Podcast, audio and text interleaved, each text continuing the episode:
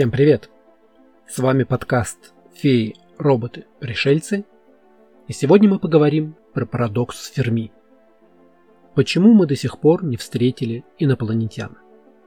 Означает ли это, что мы одни во Вселенной? Или с нами просто никто не хочет общаться? Хорошо ли то, что мы уникальны? Или это обрекает нас на вечное одиночество и риск вымирания? Как вообще можно оценить вероятность встречи с инопланетянами в темном лесу космоса? Об этом сегодня и поговорим.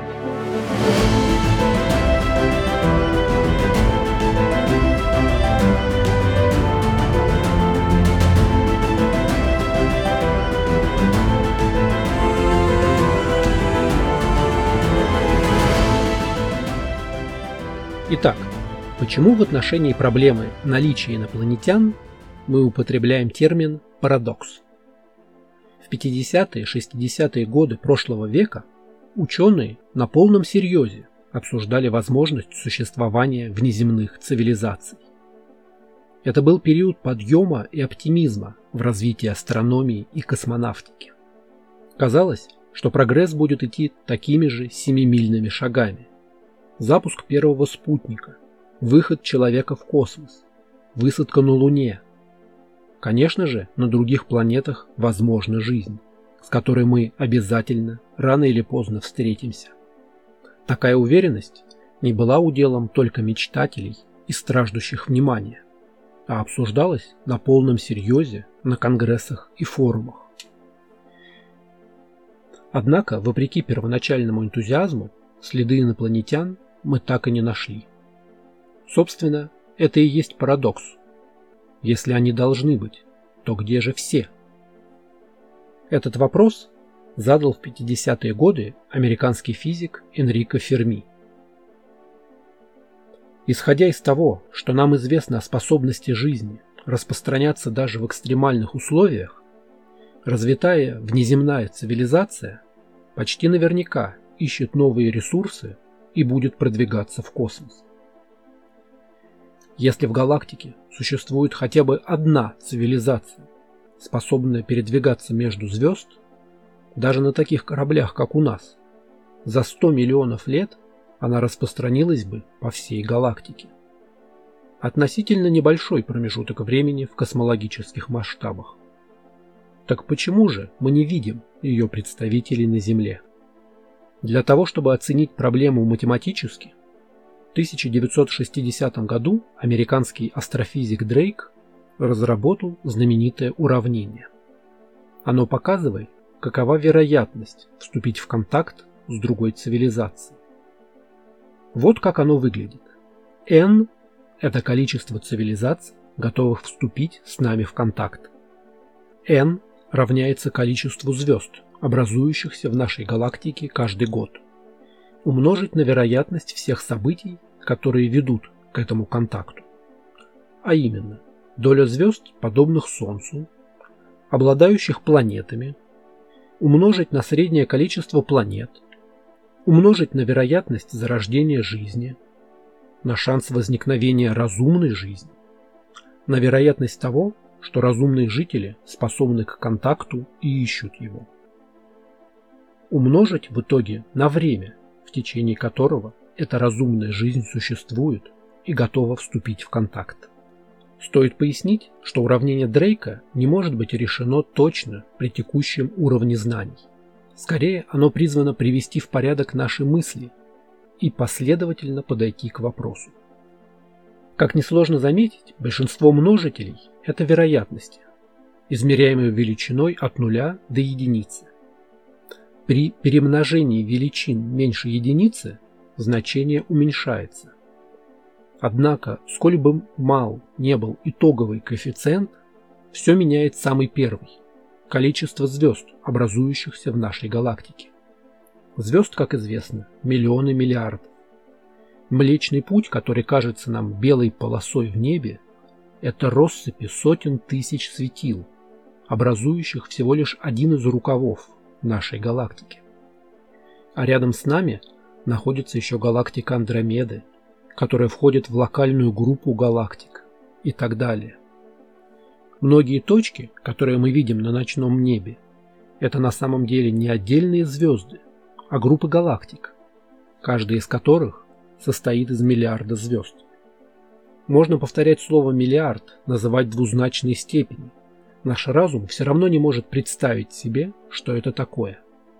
Сама необъятность Вселенной должна гарантировать, что всегда есть какое-то количество цивилизаций, которые могут и хотят вступить с нами в контакт. И вот возникает противоречие. Несмотря на такое огромное количество звезд, Вселенная молчит.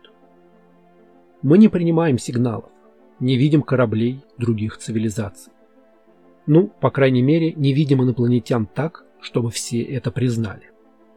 Если внимательно взглянуть на уравнение Дрейка, становится очевидно, что многих параметров в нем мы еще не можем точно определить. На момент создания уравнения в 60 году более-менее понятно было количество звезд, образующихся в галактике. Даже доля звезд, подобных Солнцу, была оценена эмпирически. Сейчас мы знаем уже намного больше об этих величинах.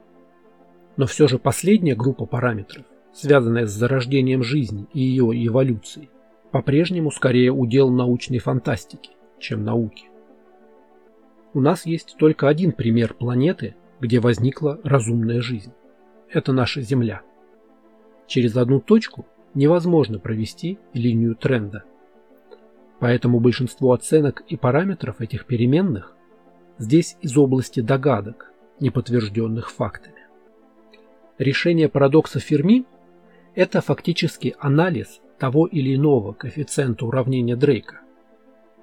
Во времена, когда эта идея была сформулирована, результат выходил от 1 до 20. 20 цивилизаций, которые мы можем найти на просторах космоса. Неудивительно, что проект SETI по поиску внеземной жизни получил одобрение и финансирование. Самое интересное, что с развитием науки некоторые коэффициенты стали даже выше – мы точно знаем, что минимум половина звезд во Вселенной обладают планетами. Еще полвека назад наличие планет у звезд было чисто теоретической догадкой. Сейчас нам известно уже больше трех с половиной тысяч экзопланет, то есть планет, вращающихся вокруг других звезд. Правда, мы снизили другие коэффициенты. Доля звезд, подобных Солнцу, сейчас оценивается несколько ниже – Вероятность землеподобных условий у наблюдаемых планет только 16, а не 50%, как считал Дрейк. Мы уже многое знаем о формировании звезд и количестве планет. Но вот первая же величина, связанная с появлением жизни, ставит нас в тупик.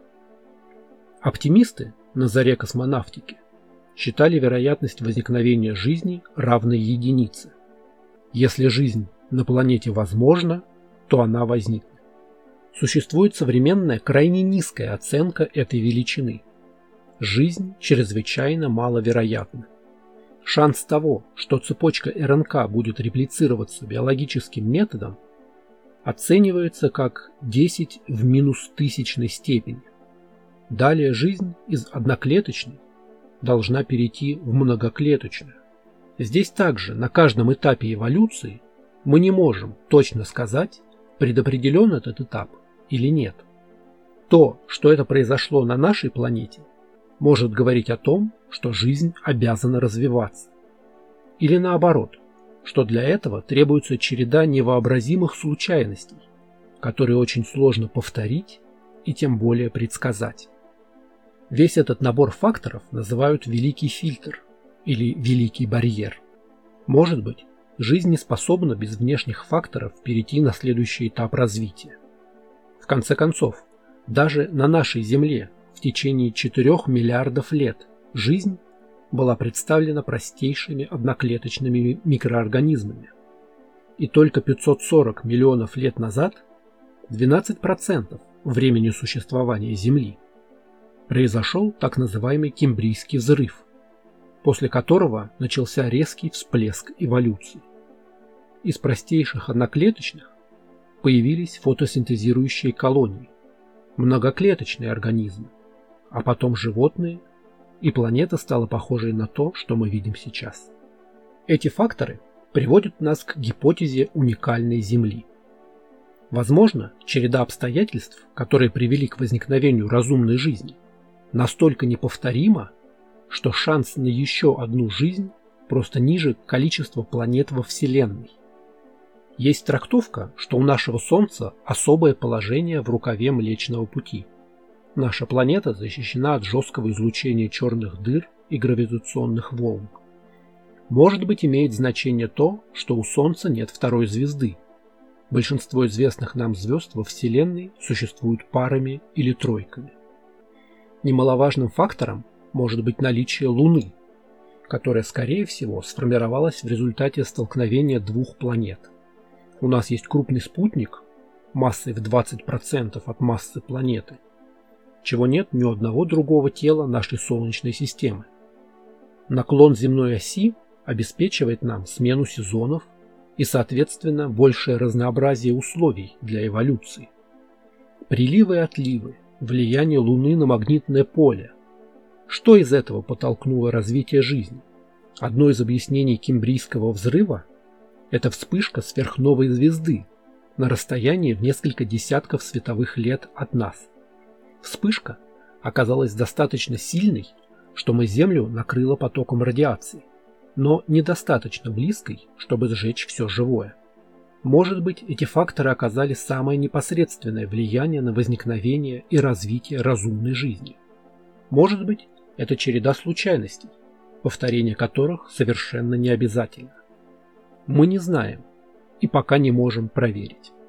Именно поэтому для ученых так важно найти следы существования жизни на Венере, Марсе или спутниках Юпитера.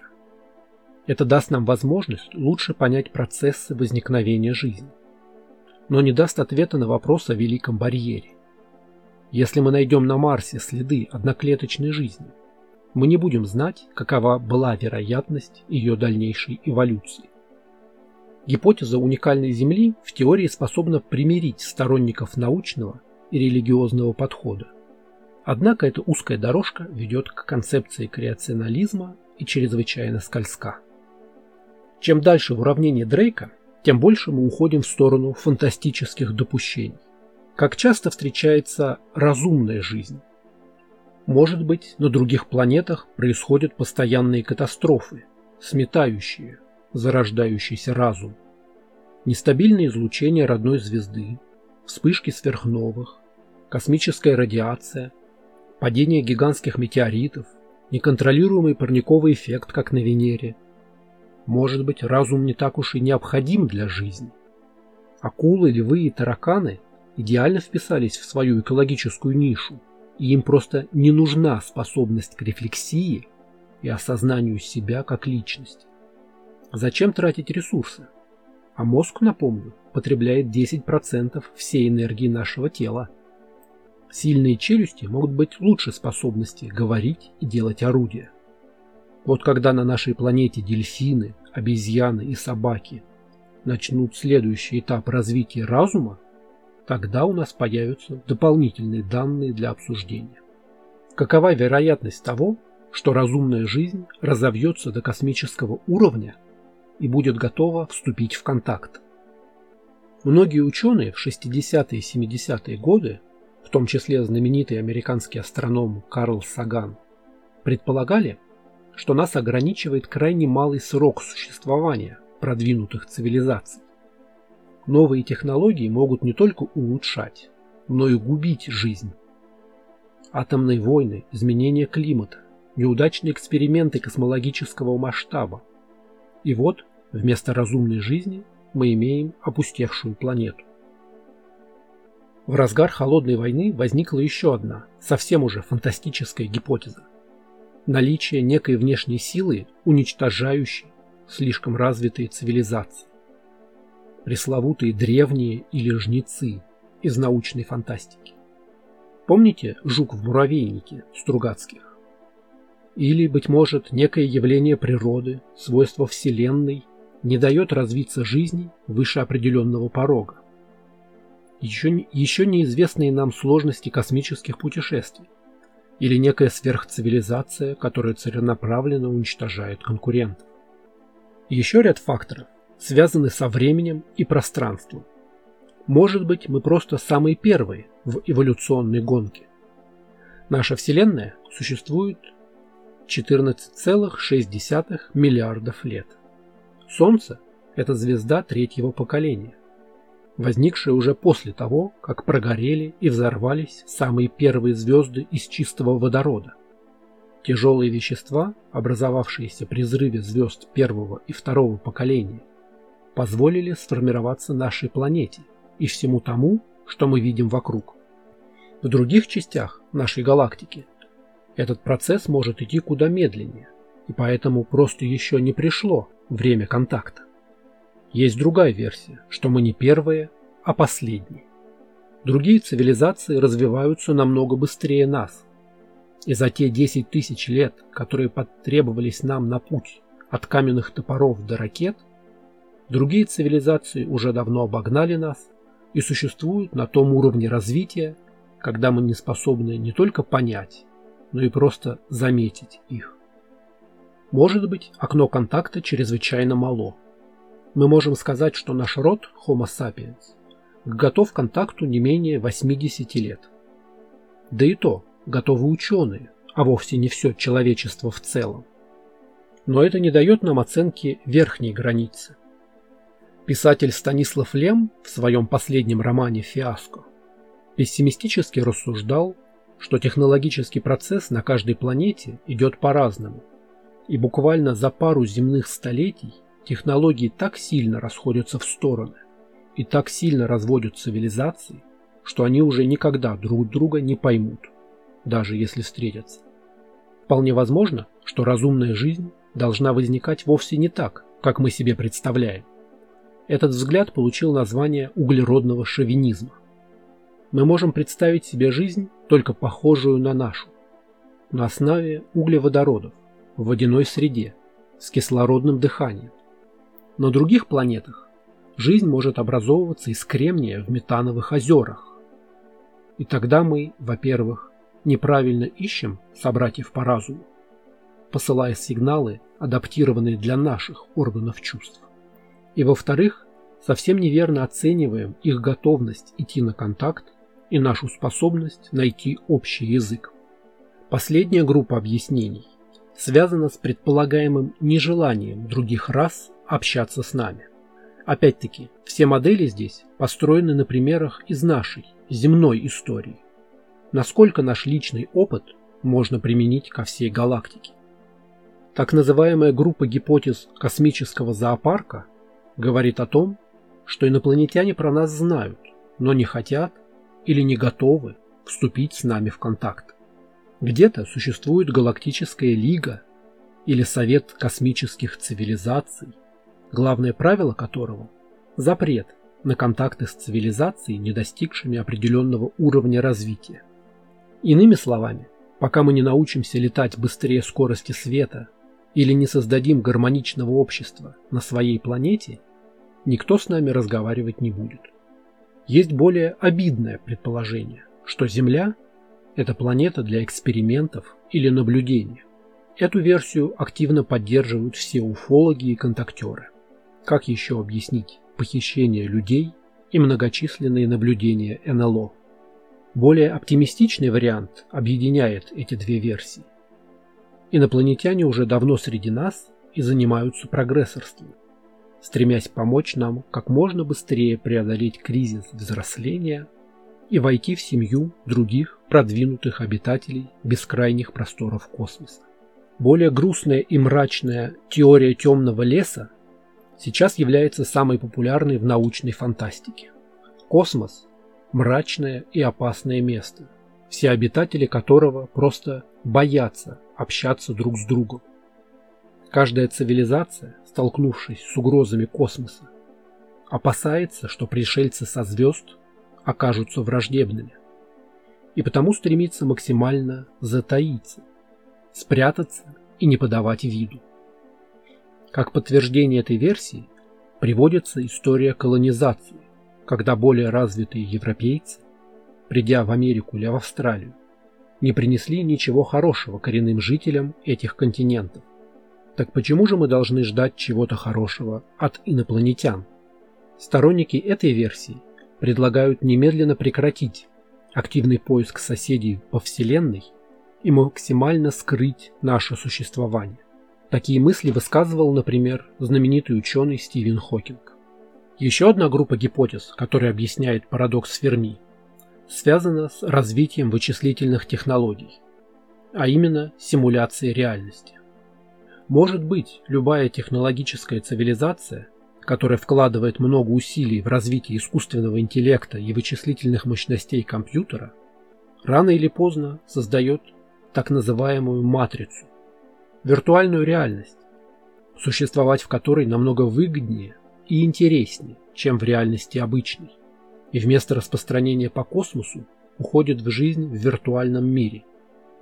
Цифровое бессмертие, переписывание сознания в компьютер, симуляция любого мира по запросу. И зачем осваивать и терраформировать негостеприимные соседние миры? А может быть, мы сами живем в симуляции, поэтому никого и не видим. Все звезды и галактики на нашем небе существуют просто как виртуальные объекты для нашего маленького аквариума. А на самом деле кто-то невообразимо более могущественный следит за нашими действиями внутри виртуальной программы. Ну и под конец еще одна версия, которую сложно оцифровать в рамках уравнения Дрейка. Это, конечно же, заговор. Мы не видим следов инопланетян, потому что их тщательно от нас скрывают.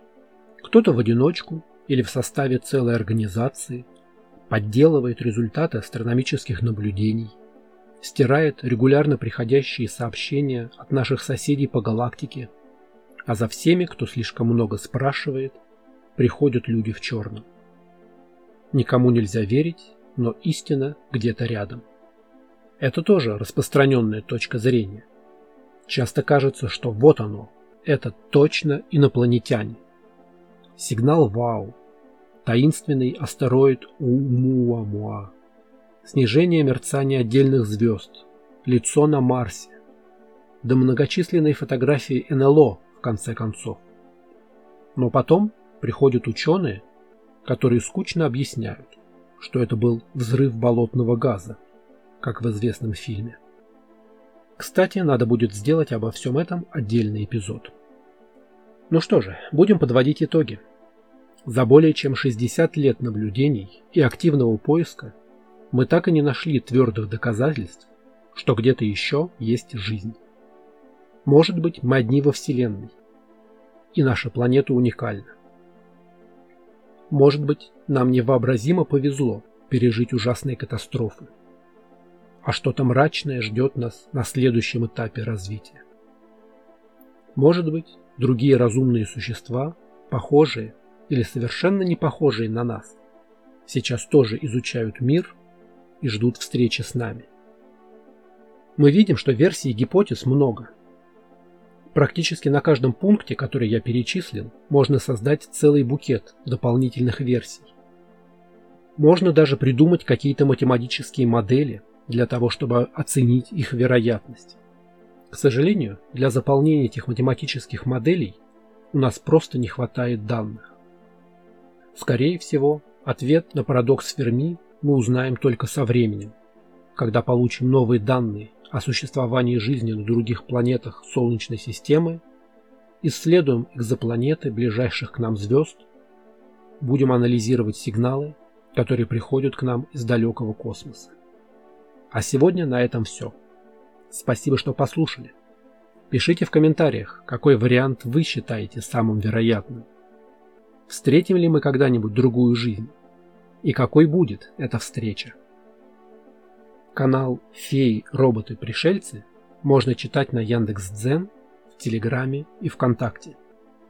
Аудиоверсия подкаста доступна на сервисах Яндекс Музыка, Apple подкасты, Google подкасты и в вашем любимом плеере подкастов.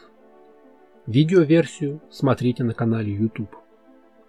Оставляйте комментарии, ставьте оценки. Не забудьте подписаться на канал, чтобы не пропустить новые выпуски. Скоро увидимся!